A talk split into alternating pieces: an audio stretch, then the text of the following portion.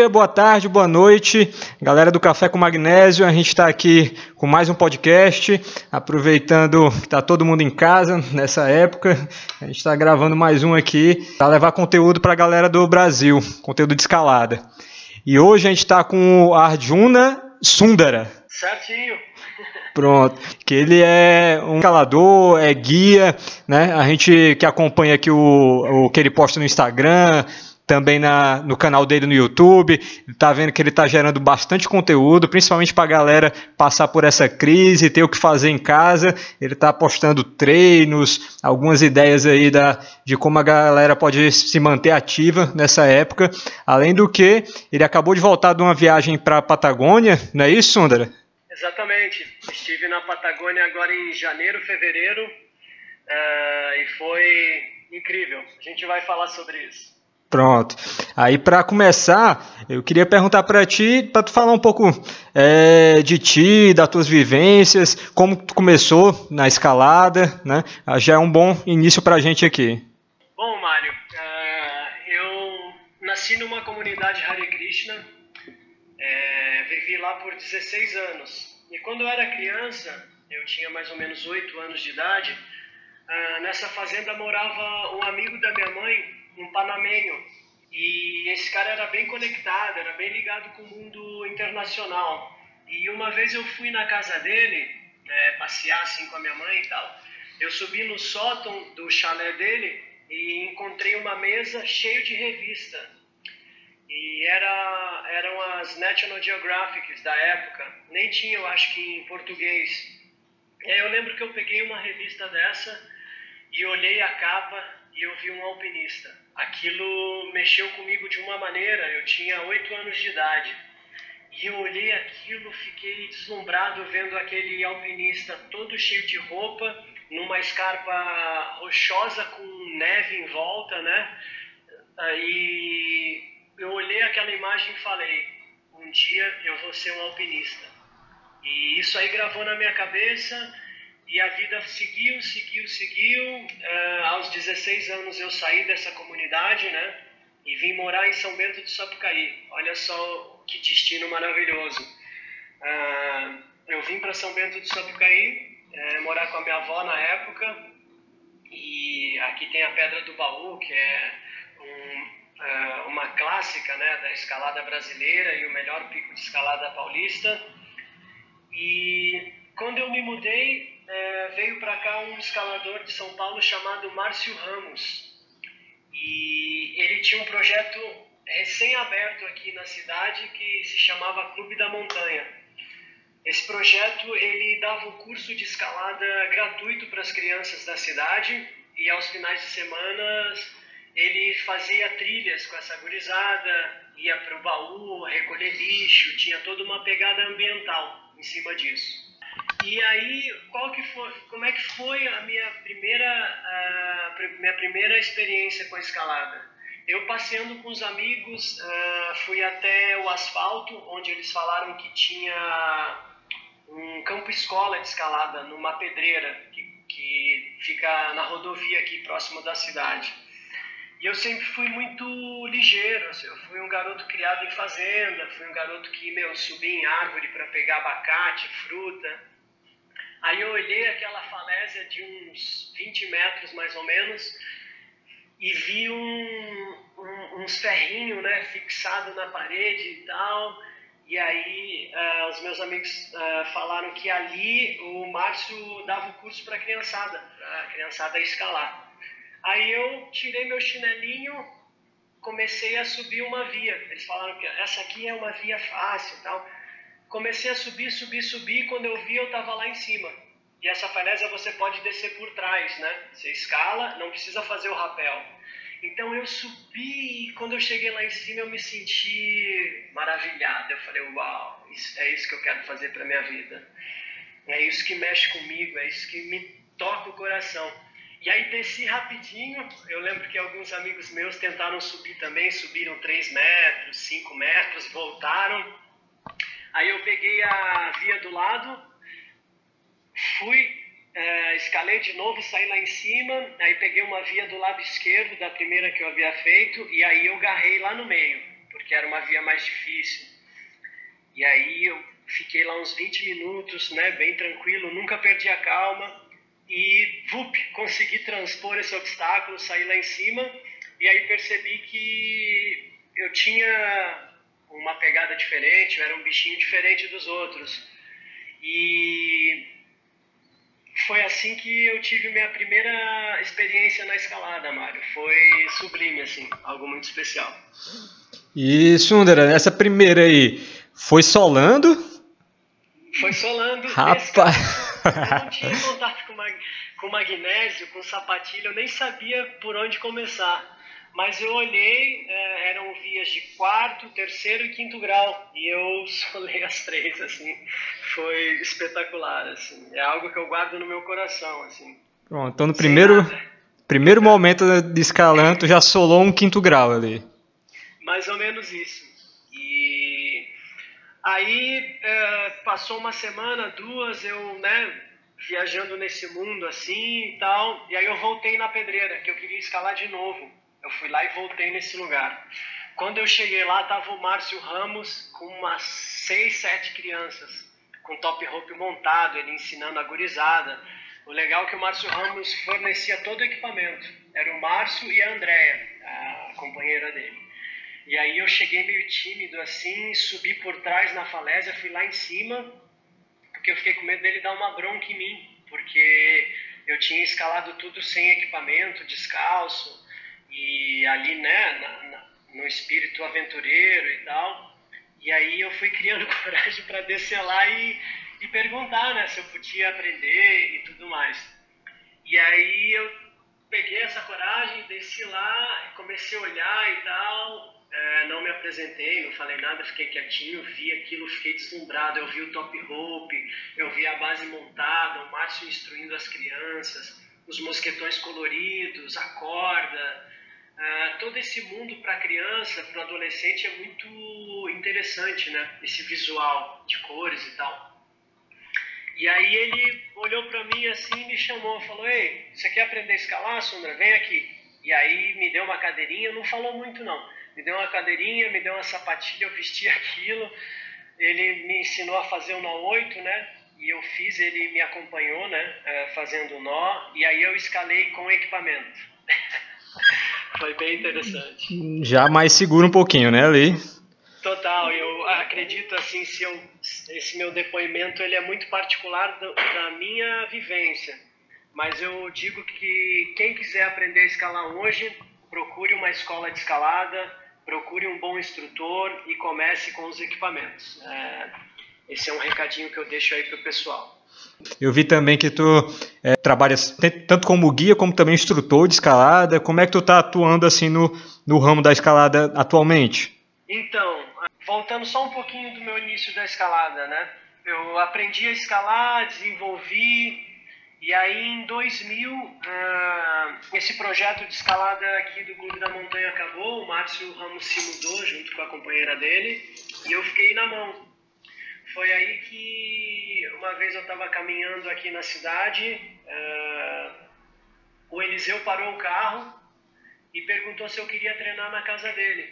É, e na época, né, o Eliseu era uh, assim a nossa referência, né?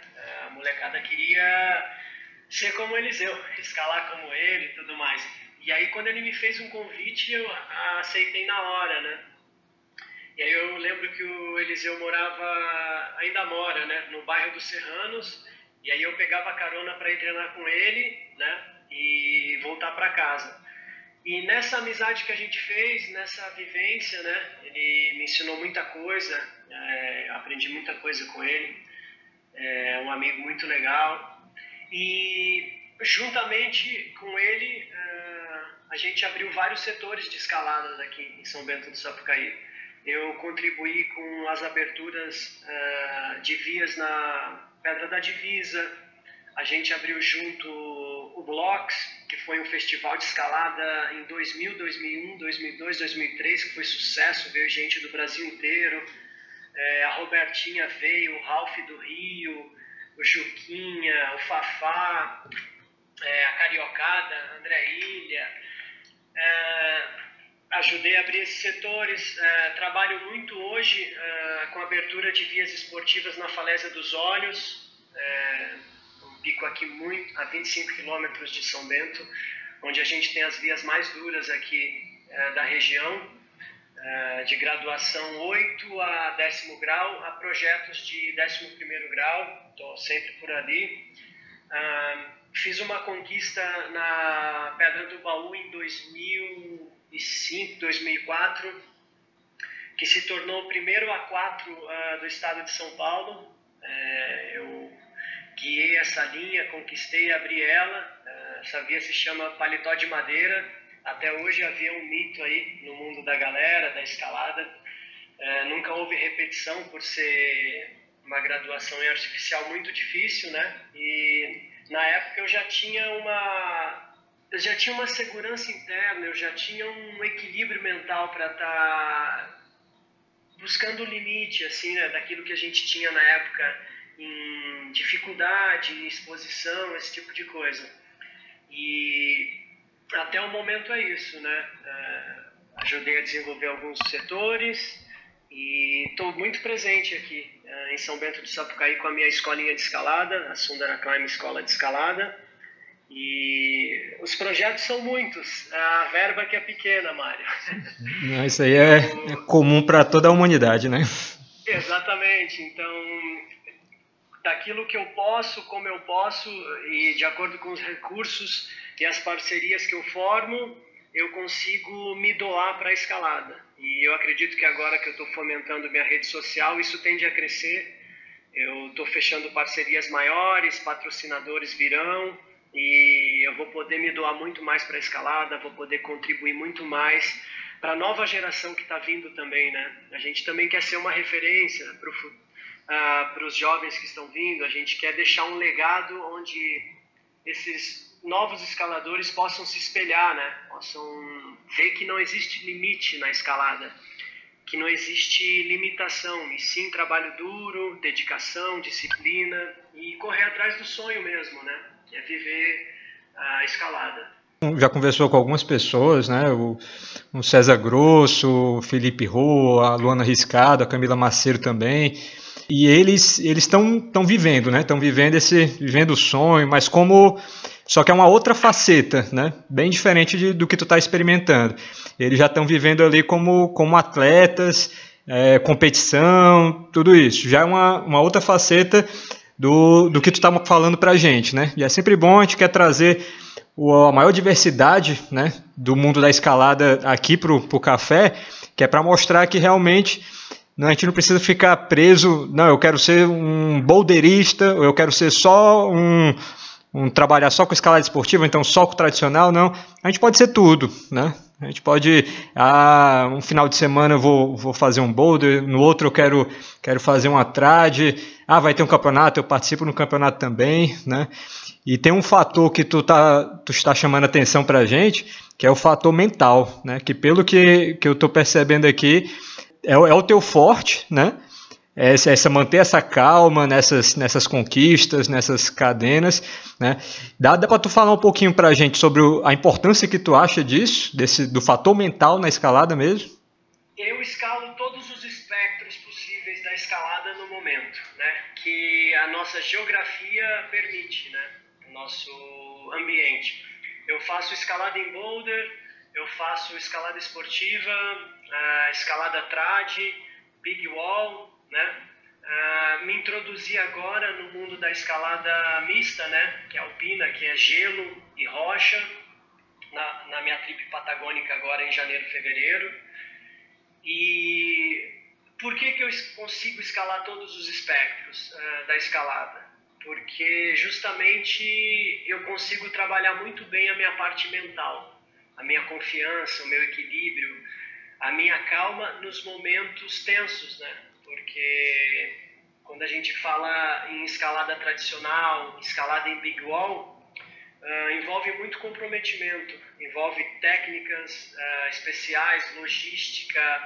Uh, você geral, às vezes, muitas das vezes você está muito longe de um possível chamado de socorro. Às vezes você está a 30 quilômetros longe da civilização onde não pega celular e você está 700 metros uh, numa parede. Então, é um ambiente muito hostil, muito severo né, para o nosso mental, para o ser humano, que tem uh, esse software embutido na cabeça, sobrevivência, não se expor ao risco. É, isso é um programa que trabalha independentemente da nossa é, vontade ou não. É, digamos assim, que é um programa automático, que quando você entra numa zona crítica, ele aciona e você retrocede.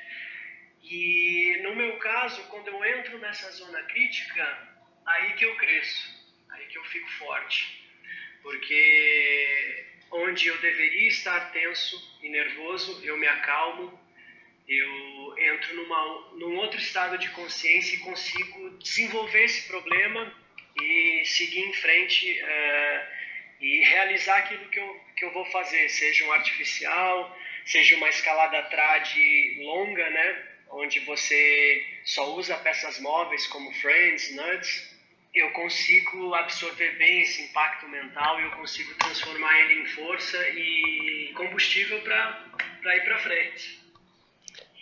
Sundari, como é que tu acha que a gente consegue treinar isso? Para o cara que está que tá começando na escalada e está ouvindo um podcast como esse. Dar um depoimento da minha experiência pessoal e daquilo que eu consegui desenvolver pelo caminho.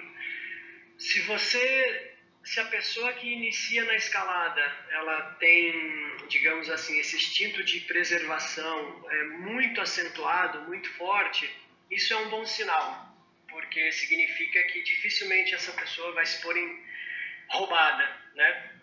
Então, para você passar para o próximo degrau, para você conseguir uh, ir além, né, da tua, da tua limitação mental uh, e psicológica, eu sugiro um caminho bem simples. Em primeiro lugar, escolha uma escola é, competente.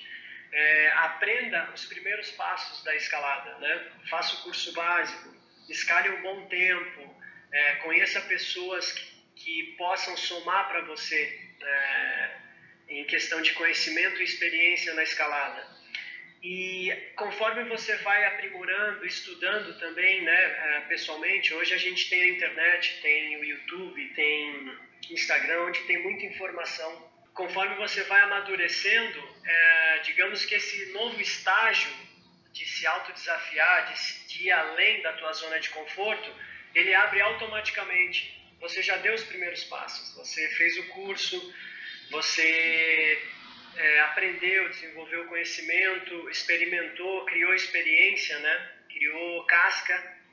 E aí, o próximo estágio é se pôr um pouquinho né, em desafio.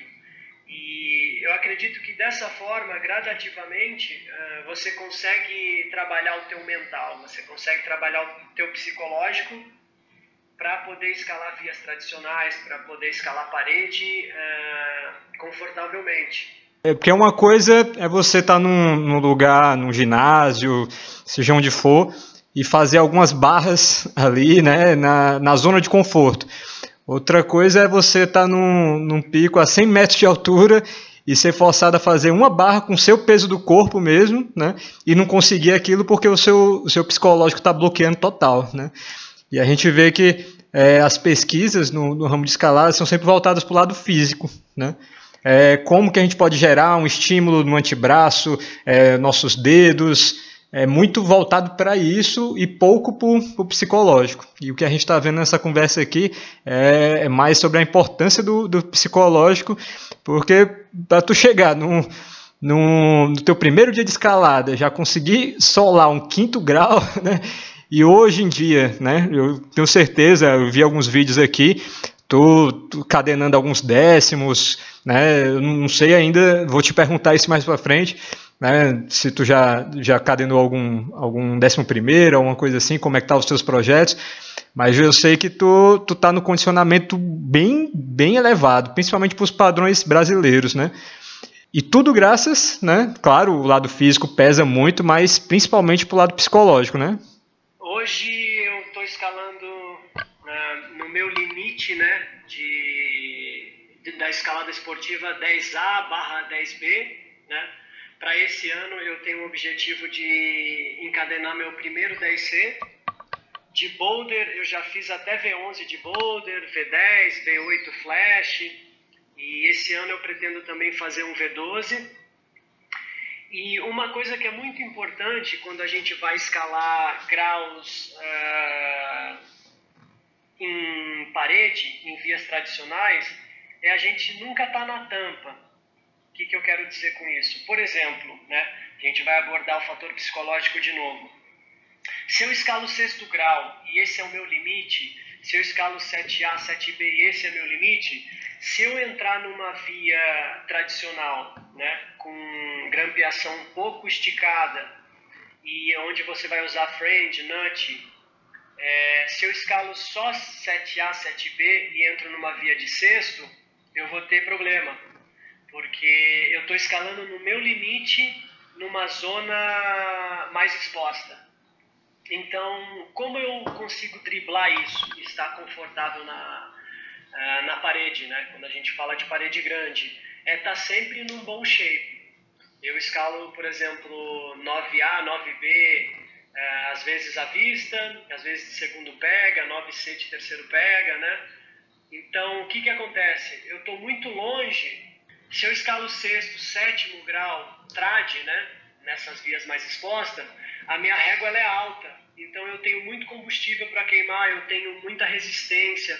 Eu estou numa zona super confortável fisicamente para mim.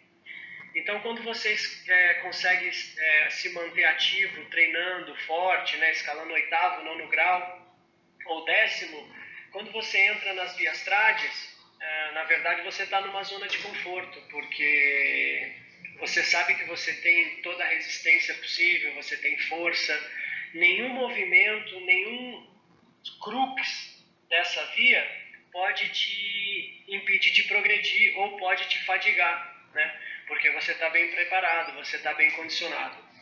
Então, falando psicologicamente, para a galera que tem interesse em escalar bem trade, escalar bem vias né, de parede, é sempre escale dois graus acima daquilo que você vai entrar. É, porque você sempre vai estar ah, numa zona de conforto em vias expostas. Né? Eu estou falando isso para pessoas que precisam trabalhar bem o psicológico. Então, trabalha bem físico primeiro, fica confortável e aí começa a escalar psicologicamente melhor, porque você sabe que você vai poder contar com a tua força, com a tua resistência. E Sundara, é, como é que tu, tu enxerga agora a questão do cara que tá, tá forçado aí a ficar em casa e tava cheio de projeto igual tu aí, né, que tá querendo mandar o V12, o 10C, 10C. esse ano. Como é que a gente faz para lidar com com esse confinamento, cara, e conseguir manter os projetos ainda na mente, ativos, para que assim que volte seja possível a gente conquistar eles? Bom, eu pratico a seguinte filosofia: se você diz que você não é capaz, você está certo. Mas se você diz que você é capaz, você também está certo. Então, o que, que eu estou querendo dizer com isso? Uh, agora a gente precisa ficar na quarentena em casa, no confinamento. Então, meu, pega uma cartolina, uma cartolina, pega uma folha grande, escreve qual é o teu projeto e cola na tua sala. Uh, isso aí vai ser um alerta para você toda vez que passar a olhar projeto tal e o que, que você precisa fazer. Flexão, abdominal, fingerboard, é, core. Existe uma gama gigantesca de exercícios quando, se você aproveitar bem essa quarentena, né? Se você aproveitar esse confinamento bem, é, eu acredito que a gente vai ficar aí 30, 40 dias confinado, você vai sair um titã de casa. Você vai sair muito forte, porque alguma, alguns é, dão desculpa que não tem tempo para treinar. Outros dão desculpa que a vida é muito corrida. Agora o tempo desacelerou. Agora você tem tempo. Agora você pode se dedicar aos teus treinamentos. E hoje a gente tem a internet, né, Mário? Hoje a gente tem YouTube, hoje a gente tem redes sociais, a gente pode compartilhar conhecimento instantaneamente de treinamento. é, dúvidas, né? Eu estou subindo o meu canal no YouTube agora e é Sundara Climb, né? Digita lá no YouTube, você vai me achar. E lá eu estou postando é, vídeos de como fazer a garra de madeira. Se você não pode comprar garra de resina cara, não pode montar, é, comprar um campus board de resina, você pode fazer o teu próprio aparelhinho de exercício. Estou é, subindo um vídeo hoje de exercícios uh, em finger e campus board para você treinar em casa. Eu me comovi muito com o pessoal que é escalador, porque escalador tem é, bicho solto, tem espírito né, livre, está sempre em contato com a natureza, com a montanha, e eu sei como isso faz bem. Então, partindo dessa ideia, eu estou criando conteúdo, colocando gratuitamente na internet para compartilhar com as pessoas para ajudar a galera a passar essa quarentena o melhor possível, né? Treinando, focado. Estou sempre falando de escalada, de projeto, que eu quero mandar V12, que eu quero mandar 514, 10C. Isso não é só uma afirmação para mim, né? Isso é palavras poderosas que podem é, se chegar na casa de alguém, inspirar essa pessoa a mandar V5, a mandar V6, a mandar o seu projetinho de 8A, a mandar seu primeiro sétimo grau. É, então, quando eu afirmo isso, eu estou querendo uh, motivar as pessoas a correr atrás dos, dos, seus sonhos, né? E aproveita a quarentena, sabe? Aproveita o tempo que você tem agora, né? E treina. Disciplina é o poder, foco é o poder. Isso, essa frase aí que tu falou já nos dois posts teus já, né? foco, foco é o poder. Eu ponho para a galera, quando vê, entender que não existe shortcut, né? Não existe caminho curto. Existe uh, dedicação, entrega e disciplina. Uh, a pílula mágica ela já foi feita, que é a gente ter nascido. Agora é com a gente, correr atrás, lutar, treinar, aprimorar e viver o sonho. Todas essas dicas que tu deu aí, com certeza a galera vai se beneficiar muito de todas elas, né? E eu costumo dizer, principalmente nessa época de, de crise aqui, que meio que deu uma nivelada, né? É o, como tu disse, o cara que dizia que estava sem tempo, né? Agora tem, o cara dizia que tinha tempo demais, né? ele está tendo mais tempo ainda, né? Disponível, porque está todo mundo em home office, está todo mundo tendo que ficar dentro de casa, né? E quem não está se sujeitando a isso acaba que sofre um risco totalmente desnecessário, né? A gente vê que tem muita gente que está divulgando muita coisa também. A gente aqui do, do Café com Magnésio sempre é, fala para a galera para é, tentar se ater a pessoas que realmente então, sabem o que falam, né? Que, tão, é, que tem uma base boa para poder passar esse conhecimento, porque acaba tendo muita gente que passa um conhecimento, o cara vai tentar fazer em casa, né, aplicar alguma daquelas dicas e acaba né, é, se lesionando. A, a, exatamente. Pelo que tudo que tu está falando, pela tua história, né, tu já tem um, esse conhecimento, tem essa base para estar tá passando esse conhecimento. Então a galera aqui do, do Café e Magnésio né? Com certeza, o que a gente puder auxiliar para que tu continue passando esse conhecimento para a galera, é só falar que a gente está tá à disposição também. Bom, bom demais, Mário. É incrível a iniciativa de vocês com o podcast, é a minha primeira vez e é uma honra que isso seja com café com magnésio pela primeira vez. E eu acredito que reciprocidade, criar esse laço com as pessoas, né, principalmente com a comunidade que a gente vive, né? Eu, eu vivo o mundo da escalada e no Brasil é um mundo pequeno, né? É um mundo pequenininho ainda que está crescendo, que está desenvolvendo. Trocar, né? Trocar experiência, trocar informação, é, estar aberto, né? Para as novas cabeças que estão chegando, aprender, né? É, de alguma forma a maneira correta, né? Eu é, prezo muito também pela boa conduta né, nos picos de escalada. Se eu puder falar um pouquinho sobre isso, uh, Mário, uh, eu vou falar aqui rapidinho. Uh, toda vez que a gente vai escalar em rocha, ou a gente está num parque ou a gente está numa propriedade privada.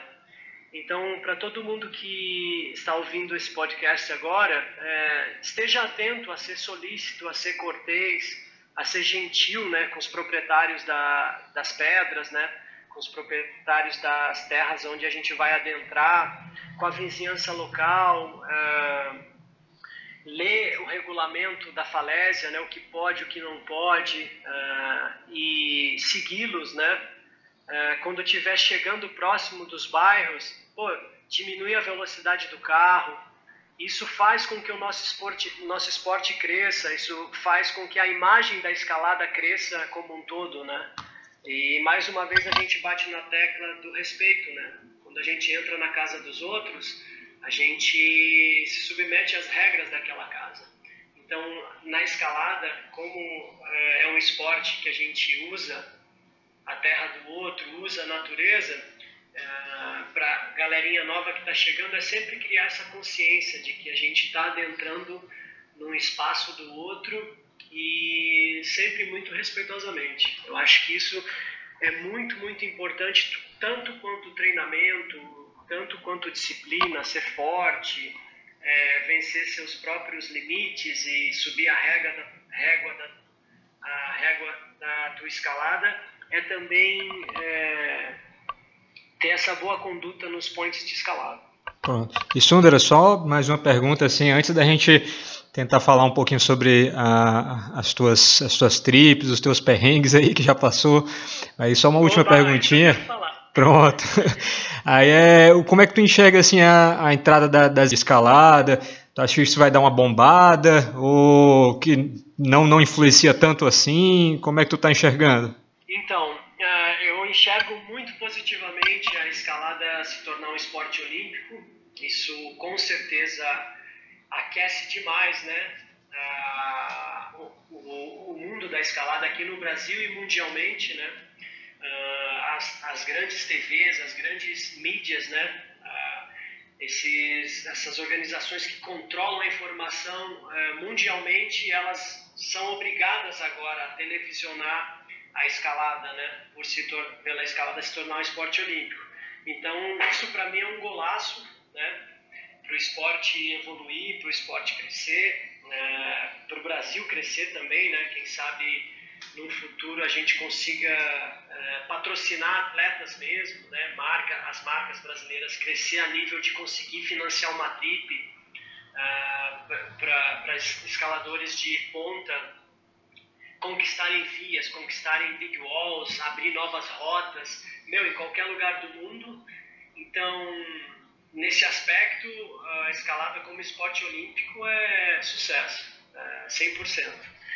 E agora, com essa quarentena, né, eu, eu vim motivadaço da, da Patagônia uh, é, para fomentar, desenvolver minha escola, criar um espaço físico para receber meus alunos, uh, para receber o pessoal que quer fazer via tradicional comigo, que quer aprender, né? quer fazer uma vivência de escalada comigo, quer absorver o conhecimento que eu tenho. E aí a quarentena bateu, né? Pegou todo mundo. Dá uma desacelerada, uh, eu digo, a nível de resultado, mas nos dá a oportunidade de estar confinado mais motivado ainda, criando conteúdo, criando texto, aprimorando técnicas que a gente já tem, melhorando o nosso nível de escalada. É, eu, eu entendo que a vida é sempre um equilíbrio, né? Fecha uma porta, abre outra. Então, vai muito de como a gente interpreta essa situação. Né? Eu sempre busco olhar pelo prisma do positivo do que, que essa circunstância está me proporcionando de bom e não de ruim, porque altos e baixos, tropeços, cair e levantar faz parte da vida. Quem não gosta disso, eu acho que está no planeta errado, porque aqui a gente vai cair muitas vezes, vai levantar muitas vezes, vai atingir a nossa vitória de uma forma ou de outra. O lance é persistir e continuar firme e forte. Então a quarentena esfria, mas esquenta uh, pelo outro lado. É por aí. E Sundara, sobre os, as tuas trips, cara. Vamos falar disso agora, né? Tu quer, quer focar na última ou tem, tem mais alguma, alguma história aí que tu acha que, que vale a pena ser contada? Ah, eu acho que vale a pena falar sobre o ano passado, sobre a repetição do Big Walls impermeáveis no Dedo de Deus. É a montanha clássica aqui do montanhismo brasileiro, e sobre a minha primeira trip patagônica. Acho que a gente pode conversar bastante sobre isso. Então bora lá, bora lá. Vou começar pelas impermeáveis, então, né? Tá. Então, é, eu vou falar da minha experiência novamente. É, qual que é a minha grande dificuldade?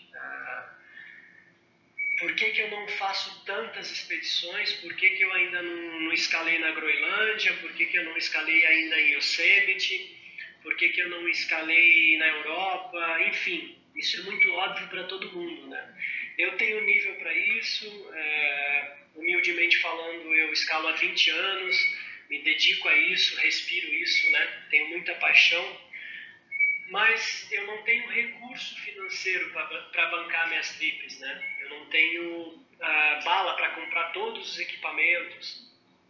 Hoje eu tenho família, tenho filhos, uh, esposa, então tudo que eu produzo de riqueza no ano em primeiro lugar, eu sempre priorizo a minha família, o bem-estar deles. Então, quase nunca sobra. Sendo bem honesto, para comprar um jogo de Friends novo, um porta-LED, um hall bag. Então, por mim, se eu tivesse apoio, patrocínio, se eu tivesse um combustível entrando, eh, com certeza eu estaria fazendo todo ano três, quatro trips diferentes aí ao redor do mundo. Eu tenho muito, muito, muita gana para isso. Então, eu vou no passinho que eu consigo, né? Eu vou da, na maneira que a vida se apresenta para mim, né? Então, falando das minhas trips, o ano passado eu fiz a repetição do Big Wall Os Impermeáveis uh, no Dedo de Deus. Eu sou apaixonado por Big Wall, uh, em escalada artificial. E aí tive em contato com alguns amigos cariocas e tal, e eles me convidaram. É, foi o Paulinho, né, o Armandinho e o Everson. A galera que eu fiz uma amizade incrível aí, pessoal muito, muito bacana. E eu fui convidado para escalar o Dedo de Deus um, um ano antes. Nossa, eu fiquei alucinado. Né? O dedo de Deus para muitas pessoas é o, é o terceiro bigual mais difícil do Brasil. E para você ver, uh, por exemplo, é uma linha que tem 20 anos de, de história mais ou menos e tem seis repetições. Então é uma via exigentezinha, assim, tem que ter um tutaninho e uns nervos para fazer ela. E aí eu topei a ideia, né? Chegou na época a gente partiu para cima e lá a gente se deparou com A2, A3, né? Uh, uh, são nove cordadas e a gente escalou muito em cliff de agarra, uh, Copperhead, alguns trechos de, de colocação de peças em superfície meio podre, não muito boa. E a gente levou quatro dias para fazer é, o cume né, do dedo de Deus por essa linha. E foi muito especial porque acendeu em mim novamente o Big Wall. Fazia muito tempo que eu não fazia Big Wall. E esse ano, né, só dando um link aí com a Serra dos Órgãos e o Dedo de Deus, eu vou fazer a repetição juntamente com essa galera aí. É, ou da franco-brasileira, na Pedra do Sino, ou da Terra de Gigantes, que é o bigual mais duro do Brasil. E novamente eu me deparo com a circunstância de não ter equipamento suficiente, é, de ter que movimentar né, a rede social para conseguir fundos para para bancar o rolê e tudo mais. Mas isso eu faço com paixão, faz parte, né? O importante é não estacar, não estacionar diante da dificuldade. Pronto. Sundara, é, para da Patagônia tu fez um crowdfunding, né? Exatamente. Para essa daí, da, os impermeáveis, tu chegou a fazer também? Foi necessário? Então, é, como é aqui no Rio de Janeiro, né, 500 quilômetros de casa, não foi necessário fazer crowdfunding, não. Eu guardei uma graninha, na verdade eu, eu tinha fechado um trabalho em altura muito bom, e fiz um trabalho que me gerou uma grana boa e eu guardei uma prata E aí, mano, liguei pros amigos, falei com uma galera é, se podia emprestar um equipamento aqui, um equipamento ali, né? Ah, os cariocas fizeram a mesma coisa. No final da história, a gente, meu, é, com a união da, dos brasileiros, da galera da escalada, a gente tinha muito equipamento para fazer os impermeáveis. Então, não foi necessário fazer um crowdfunding para escalar o dedo de Deus. Para a Patagônia já foi. Eu tive que fazer um crowdfunding, uma vaquinha online para é, angariar os fundos necessários aí para não deixar a casa é, desfalcada aqui.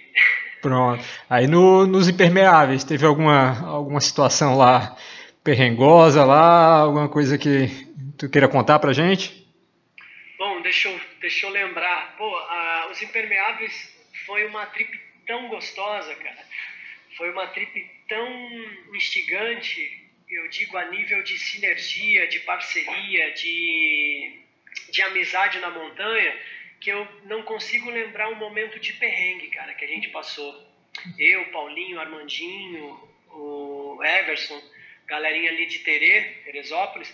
Pô, a gente tava numa vibe, cara, tava numa união muito forte ali. Então, sempre alto astral, apesar dos desafios, né? Você guiar uh, 20 metros em cliff de agarra, é, entrar em parafuso, né? É, é, é digamos assim, é desgastante para os nervos, né? Assim, a nível mental, frita muito a cabeça. Mas mesmo assim a gente estava up, né? A galera tava numa vibe legal.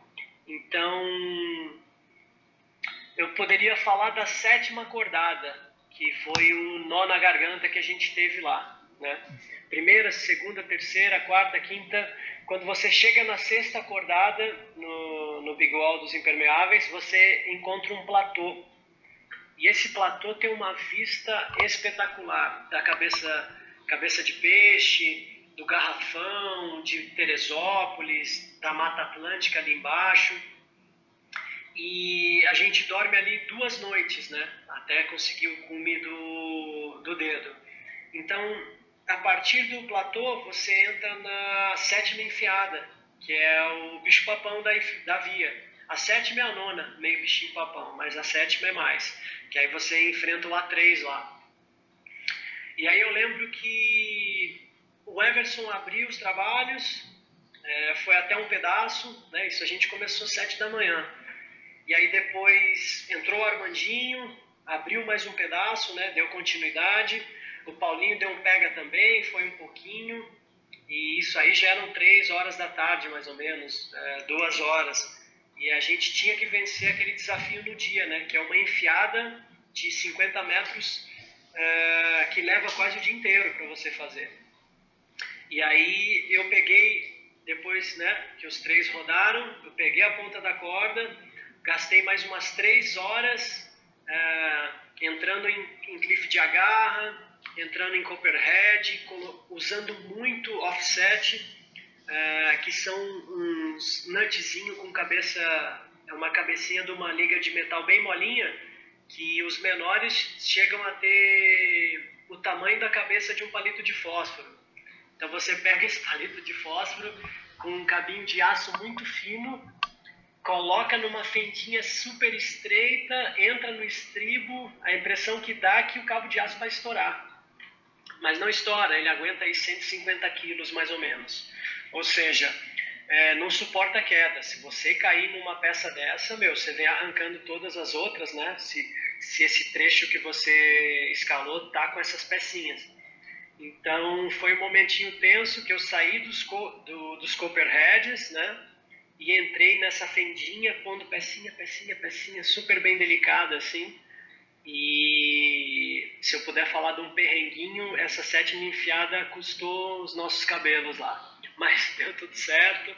A gente fez cume no dia seguinte e pegou um visual alucinante lá de cima. Foi bem maneiro.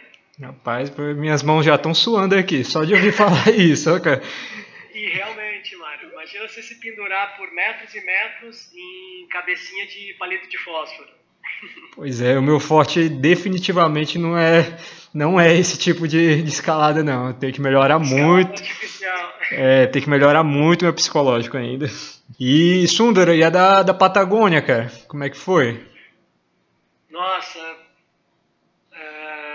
vou lhe dizer, viu, amigo?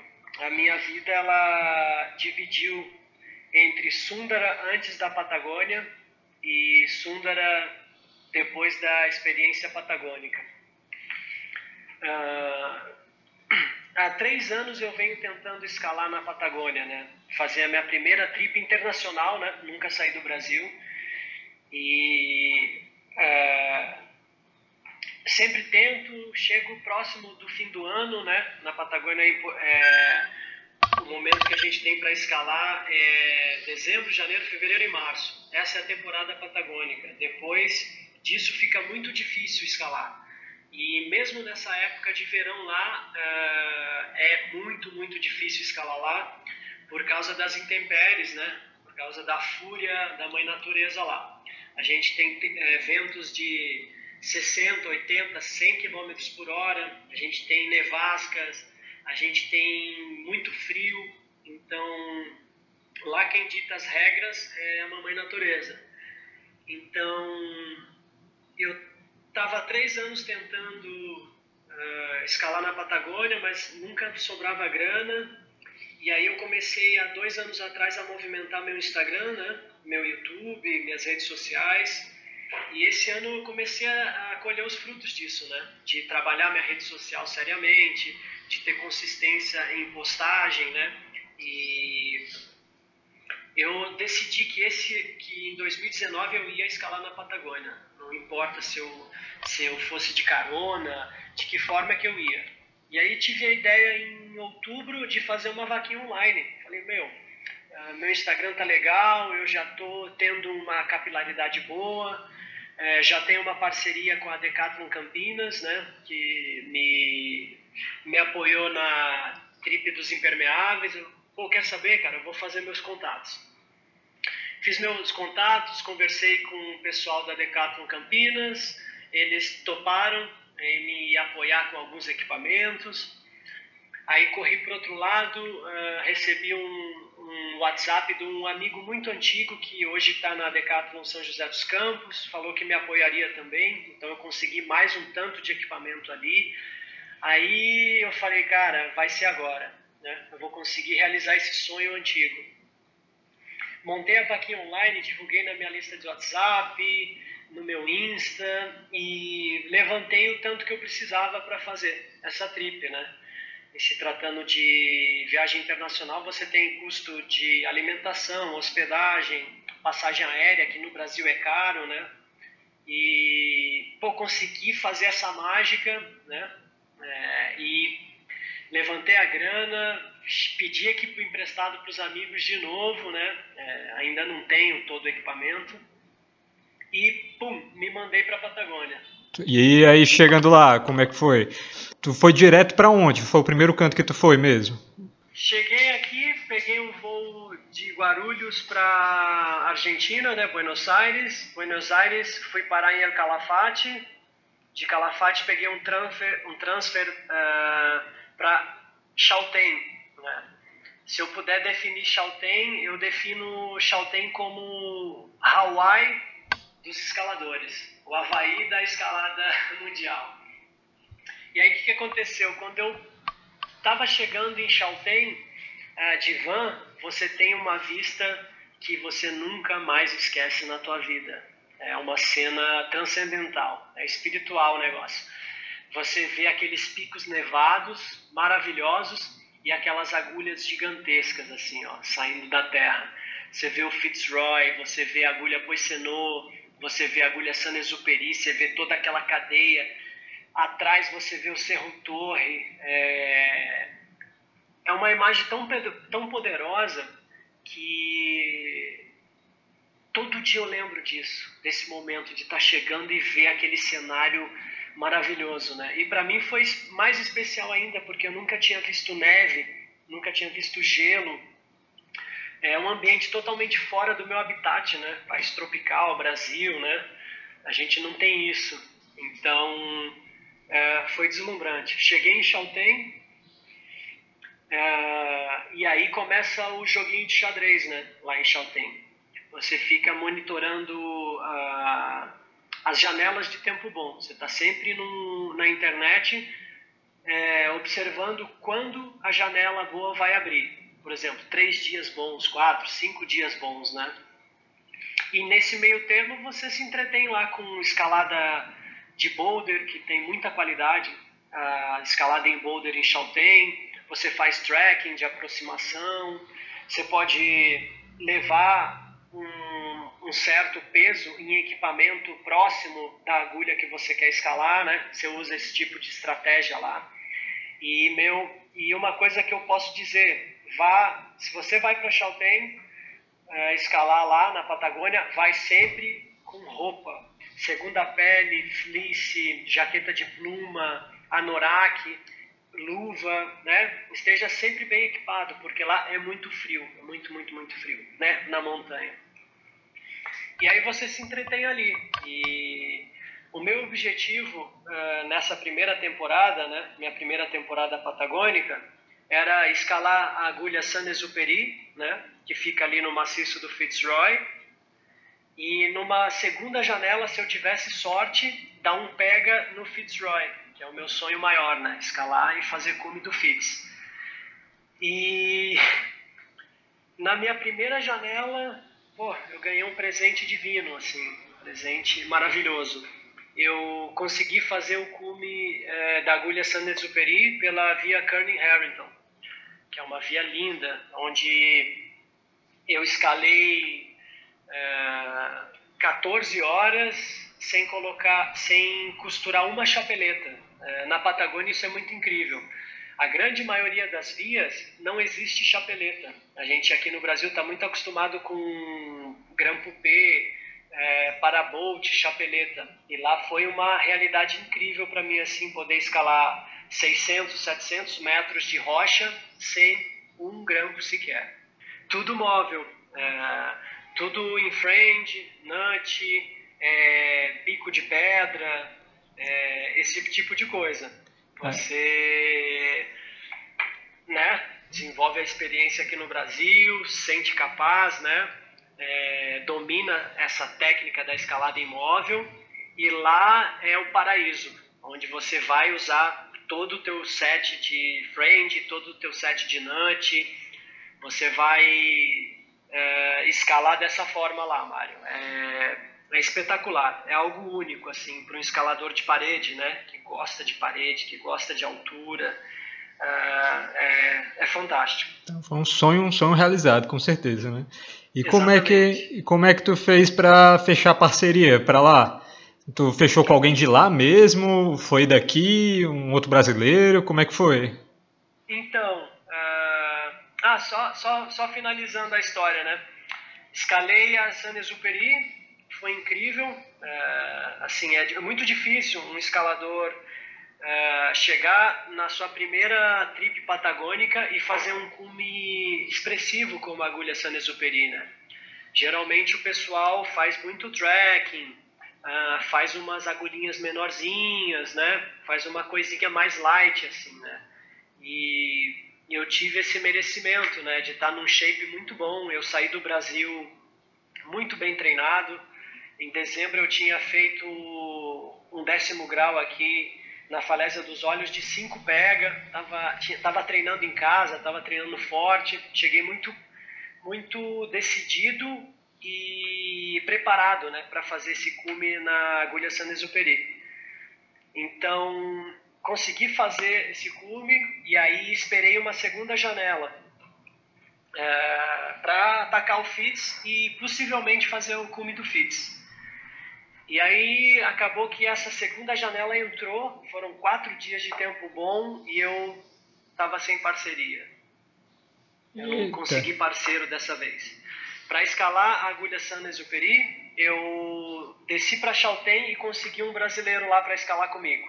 É, eu fiz contato daqui e tal, uh, e conseguimos fechar essa parceria e foi sucesso. A gente conseguiu chegar no cume da agulha e aí depois nossos objetivos eles mudaram de rumo. Eu estava muito focado para fazer o cume do Fitzroy, estava é, preparado para isso, né? Estava no shape e essa minha parceria lá é, quis fazer outras coisas, então a gente se separou, né? Numa boa, mas perdi a melhor janela do ano para escalar. Foi muito engraçado. É, e não tinha muito o que eu fazer. Eu cheguei a é, conversar com alguns americanos, com alguns europeus que estavam lá, só que eu recebi a mensagem cinco dias depois. Putz, eu já estava na montanha, eu já tinha saído para fazer uma agulha, pô, que pena, vamos deixar para a temporada é, 2021 e tal. E aí acabei não fazendo.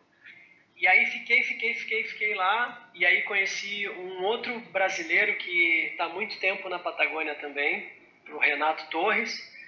E fechamos uma parceria, porque o meu objetivo fechava com o objetivo dele, que era escalar o Fitzroy. Só que a janela que a gente escolheu era muito curta, era uma janelinha de dois dias, três. E aí, mesmo assim, a gente, meu, decidido, focado, foi lá fazer o pegão no Fitz. A gente escolheu a linha Afanasiev, uh, que é, acho que é a, a, rota, a maior rota ali do complexo, com 1.500 metros de pedra, é gigantesco. Assim, é algo que a gente não tem noção de escala aqui no Brasil. A gente não tem uh, pedra e rocha daquele tamanho. Então, você chega embaixo assim do início da via e olha para cima, é um mundo de pedra. Assim, as opções, a linha, é, ter faro para achar a rota né, no meio dessa imensidão, é, tem que estar tá com a intuição muito aguçada. E aí a gente conseguiu escalar um dia pesado, né? O equipamento de brasileiro é um equipamento pesado, são frames, nuts, é, de gerações antigas, né? Hoje já tem é, camalôs ultralight, já tem corda mais fina, já tem comida liofilizada, tudo isso conta muito quando você vai dar um pega grande, assim, né, de dois, três dias. E por essa rota, pela Fanacef, a gente foi pesado, com frame antigo, corda grossa, corda de 10.5 milímetros, é, comida, né, saco de lentilha, batata. E aí a gente conseguiu chegar num dia a 2.200 metros de altura. E aí a gente armou o acampamento, um bivac selvagem mesmo, lá na, na parede. E aí você não sabe o que acontece, Mário. Manda aí, manda aí. Eu tenho um videozinho, é, eu vou postar isso aqui depois. Lá para umas quatro da manhã eu começo a ouvir uns barulhinhos. E eu tava envelopado num tipo um saco de bivac. Você entra dentro do saco de dormir e veste uma capa para te proteger. E aí eu começo a ouvir uns barulhinhos na capa. Pec, pec. E aí, granizo, chuva ou neve? Começou a chover, meu amigo. Eita, menino. Choveu das quatro da manhã até as cinco e começou a ventar forte. Bum, bum, bum. E daqui a pouco começou a nevar. Mano, uns pau de neve assim com vento, o vento jogando a neve para cima, depois mudando a direção do vento, jogando para baixo Aí a hora que amanheceu o dia, né, é, o saco de dormir todo molhado, tudo ensopado, o meu parceiro Renato também, envelopado no saquinho de bivac dele, tudo molhado também. E aí a gente não teve outra opção a, se não descer. Vento muito forte e a natureza falou mais forte e nesse momento a gente obedece, a gente é paciente e descemos, né? E, mas assim, no final das contas eu consegui realizar meu sonho, né? Que era fazer o cume da Saint-Exupéry e também dar um pega no Fitz, nem que não fosse cume, mas sentir a potência dele, sentir, né? A força, sentir aquela magnitude de estar tá escalando o Fitz, né? Que é uma, uma parede gigantesca. E foi uma trip que dividiu a minha vida, antes da Patagônia e depois da Patagônia. Agora uh, eu fiz uma brincadeira que com meu brother, com esse parceiro, que eu, a gente pegou o bichinho patagônico. Quando você vai lá, você pega o bichinho, fica infectado e só pensa em voltar na próxima temporada. Se tu puder falar um pouco para a gente sobre as tuas metas, agora para esse ano, para depois dessa crise que a gente está enfrentando, para o futuro, né? E fazer as tuas considerações finais, né? O canal tá, tá aberto aí. Bom, Mário, uh, já aproveitando aqui a oportunidade, tá? eu agradeço demais o Café com Magnésio ter me convidado para narrar um pouquinho de quem eu sou, né? um pouquinho das minhas aventuras, das minhas histórias. Eu compartilho com muito carinho e emoção aí com vocês, ouvintes. E quero fazer um convite aí para vocês, né? De Fortaleza, vim escalar aqui comigo em São Bento de Sapucaí, vem conhecer a Pedra do Baú. É, a minha casa está de portas abertas aí para vocês.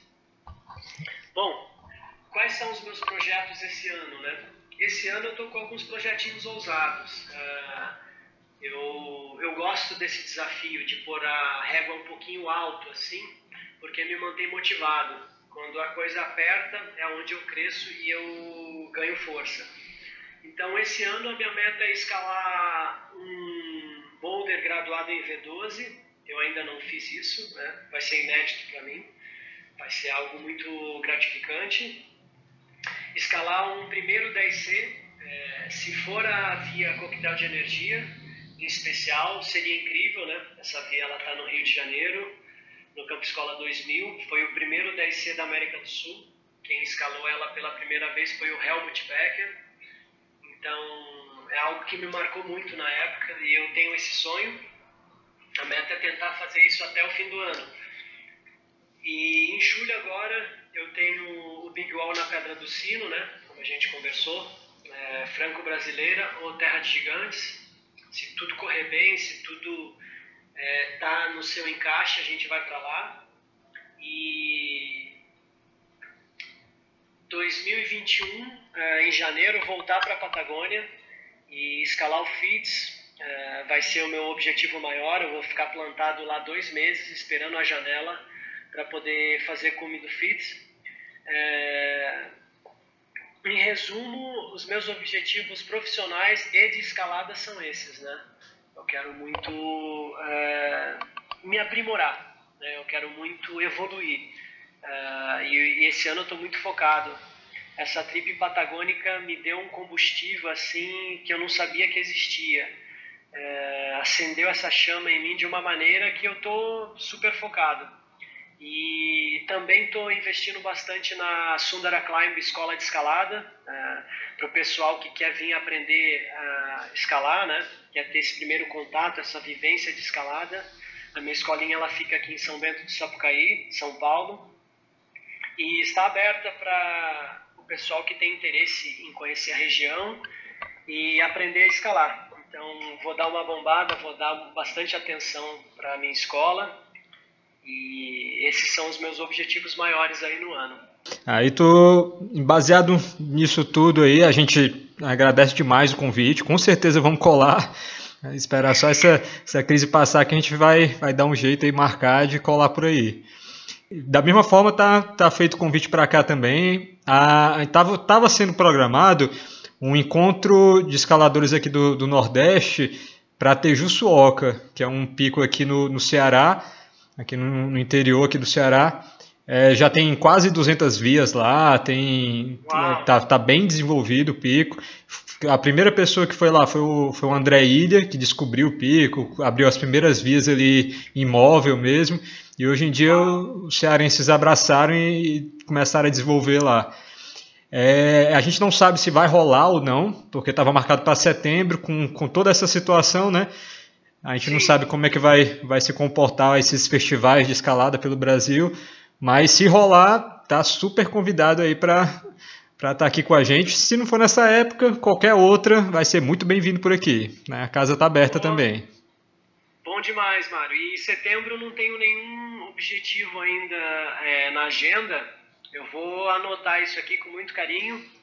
Quero muito que esse evento aconteça e se os astros permitirem aqui, eu vou pegar um aviãozinho para ir, viu? Quero conhecer vocês, quero conhecer a escalada cearense. Show de bola, pois está aberto aqui o, o, canal.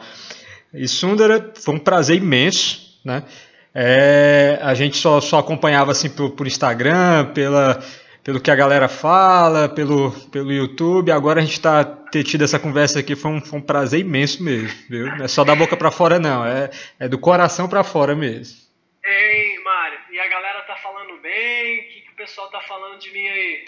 Não, eu só escutei coisas boas, só escutei coisas boas. Viu? Ah, que bom. É, isso aí é um, é um sinal que a gente está fazendo um bom trabalho e que a gente sempre quer aprimorar. Isso é maneiro. Pois é isso. Sundar, é, se puder só falar os teus canais, como é que a galera pode entrar em contato contigo? Tá certo.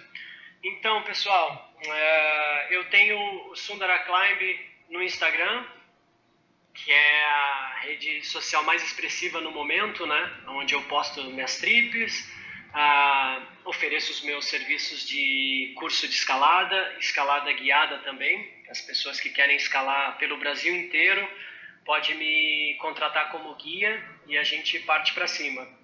E tenho também um canal no YouTube, que eu estou tentando desenvolver esse canal há um tempo, mas uh, com, a, com a quarentena agora, todo mundo em casa, eu entendi que o YouTube e o Instagram são ferramentas muito legais para a gente estar tá compartilhando, motivando as pessoas em casa, ensinando aquilo que a gente sabe né, é, do mundo da escalada, compartilhando, criando reciprocidade para o pessoal estar tá em casa focado, motivado no projeto, motivado em evoluir.